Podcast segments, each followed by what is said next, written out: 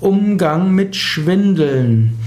Wie gehst du um, wenn andere schwindeln? Du wenn du siehst, dass andere die Unwahrheit sagen, wenn sie dich anschwindeln. Schwindeln ist ja die kleine Lüge. Schwindeln ist manchmal die Notlüge. Menschen schwindeln, um das Gesicht zu bewahren. Menschen schwindeln, um das Gesicht anderer zu bewahren. Wie solltest du damit umgehen? In vielen Fällen reicht es aus, das Schwindeln einfach zu übersehen. Jemand hat einen Fehler gemacht, er will ihn decken und schwindelt deshalb, gibt irgendetwas vor. Ist nicht klug, klüger wäre es zu sagen, ich habe einen Fehler gemacht, ich habe das und das nicht beachtet oder ich bin zu spät gekommen, tut mir leid, ich bitte um Entschuldigung. Das ist sehr viel klüger als schwindeln.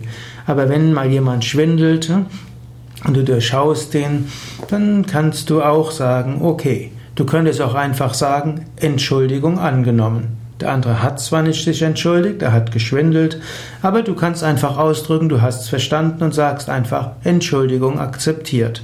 Der wird dich komisch anschauen und vielleicht lächeln oder lachen. Und vielleicht beim nächsten Mal etwas ehrlicher sein.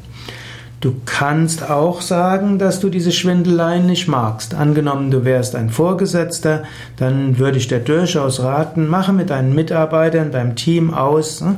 Fehler zu machen ist okay.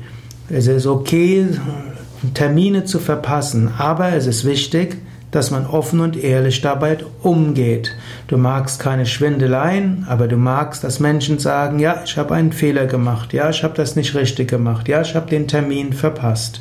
Das kannst du von deinen eigenen Mitarbeitern verlangen. Aber du kannst es nicht unbedingt von deinem Chef verlangen und du kannst es nicht, kannst nicht unbedingt von deinen Kollegen, Kunden oder Lieferanten verlangen. Manchmal musst du einfach das ignorieren und nicht weiter darauf achten. Zum sozialen Zusammenleben gehören kleine Schwindeleien irgendwo mit dazu.